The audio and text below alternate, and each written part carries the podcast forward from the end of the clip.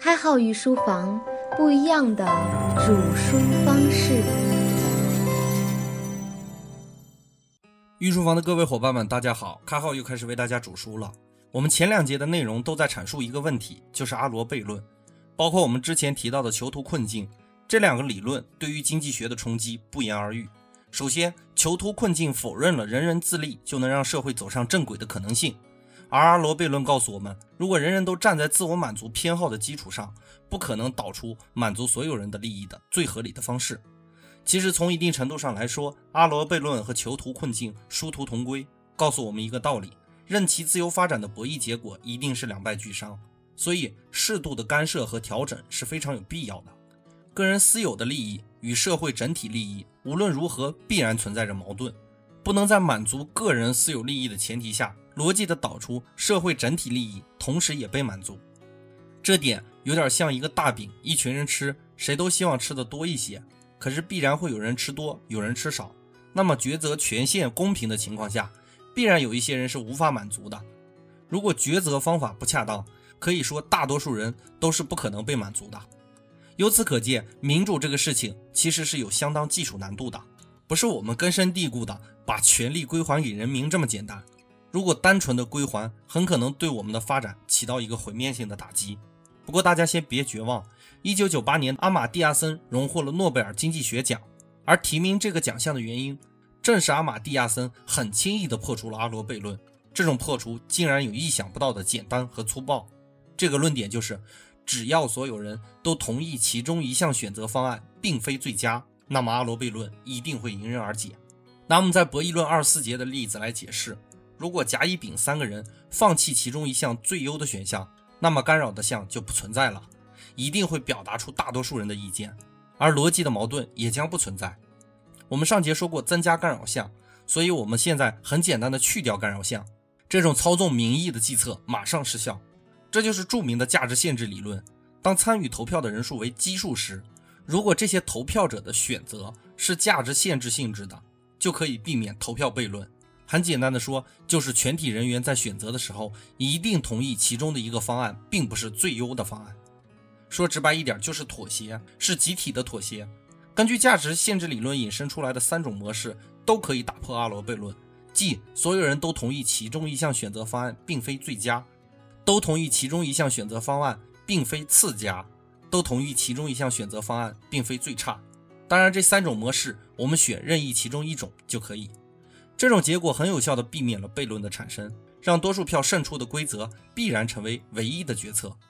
细心的朋友可能发现了，我们之前两节节目所介绍的所有的例子，都是有一个大的前提的。这个大前提就是所有人的投票都是公平的，表决也是一人一票形式的。但实际上，很多现实的例子里，并非简单的一人一票，而大多数的情况下采用的是加权表决。也就是根据参与投票方的权重不同，分配不等值的投票权。比如联合国安理会就是采用的这种票决方式。这种方式很好的避免了一种情况：付出和收益不对等的状况。我们公民在谈及民主问题的时候，总在大规模的宣导民主是自己应该得到的权利，而忽略了自己权利的比重。实际上，一个体制能合理的运行，必定是内部的利益在控制，就是所谓经济基础决定上层建筑。一旦一些人的收益超过了某种限度，那么整体体制必将发生变化，并非是人为操作的。简而言之，就是生产力决定制度。我讲一个故事，大家感觉一下，你会发现生活里很多的事情并不是简单的平均就是合理的。A 和 B 结伴出游，他们各自都带了午餐，A 带了三块饼，B 带了五块饼。碰到了一个路人呢，这个路人没带吃的，于是 A 和 B 邀请路人一起吃饭。他们三个人把这所有的八块饼都吃光了。吃完饭以后，这位路人为了回报他们的午餐，分给他们八个金币。分手后，A 和 B 却因为这八个金币如何分产生了分歧。B 说：“我带了五块饼，你带了三块，你应该分得三个金币，而我应该得到五个金币。”A 却始终认为两个人应该平均分，也就是一人四个金币。可能大家听到这里都会觉得 B 的方案比较靠谱。也就是 B 得五个金币，而 A 得三个金币。实际上，这两个人的方案都不是最优方案。这两个人僵持不下去求助夏普里。夏普里听完他们说，解释道：“三个人吃了八块饼，每个人吃了三分之八块饼。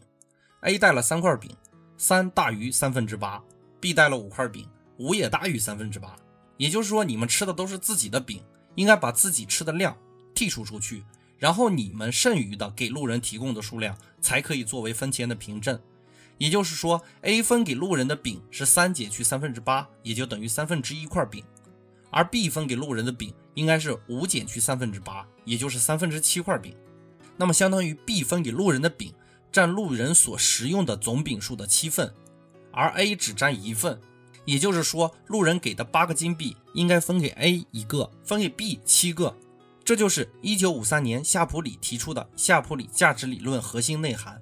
人们往往不能清楚认识到自己的实际贡献，因而也就无法了解自己到底有多少应该得到的利益，进而不清楚自己在总团体内到底应该获得多少权利。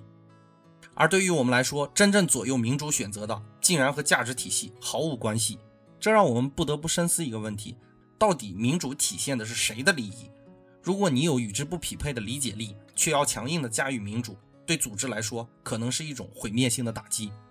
今天的节目也渐渐进入尾声了，下节的内容我们将深层次的分析一下民主博弈环境下一些隐性的规律和内容。欢迎大家持续关注开号御书房，我们的微信公众号已经基本搭建完毕。开号在里面讲解《论语》的内容，当然不是权威的，一定是比较独特的。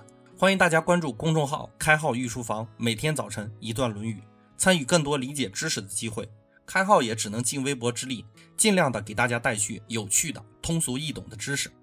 节目的最后，我再声明一次，我不是狂热的反对民主的人，我只是读到一些关于民主的看法和分析，进而搭配博弈论，尽量深层次的理解民主的内容。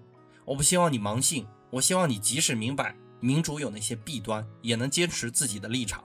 博弈论目前来看，已经推翻了两个传统经济学的理论。我们开篇也说过，一个是囚徒困境，告诉人人自立的团体未必会更好；第二个就是阿罗悖论。告诉我们，民主自由投票未必会引导人们选出大多数人的想法，但是这丝毫不影响我也热爱经济学。我手里有两本不错的经济学读物，如果有机会，我还是会系统的解读给大家的。孟子说过：“尽信书不如无书。”其实学习的过程有点类似于不断发现问题的过程。我们抱着怀疑和好奇来到这里，就要在一定程度上摒弃掉傲慢和固执，只有不偏信，才能获得更多。虽然我们开号御书房讲的知识会跨度比较大一些，之前我们也讲过创业心理方面的书籍，讲过中国制度方面的书籍，还讲过经史类的书籍，还讲过社会心理学方面的。当然，我也会插入一些哲学类的观点。这一切不影响我们去摒除不好的东西。我也是在不断的学习、不断进步的，所以别看我在否定民主的东西，但实际上是希望大家更多的了解民主，做到不轻视也不盲信。把民主摆在一个合理的范围，在我们国人的环境下更好的生长。结合本节的内容，我这种妥协的态度，有点类似于恳求大家对知识带着一种包容的态度，可能就是受妥协精神的影响吧。因为我相信，知识值得我们为之妥协，虽然它本身也是很多矛盾的，那我们就不要把这种矛盾演化成个人的悖论。本节的内容就播讲到这里，伙伴们，我们下节再见。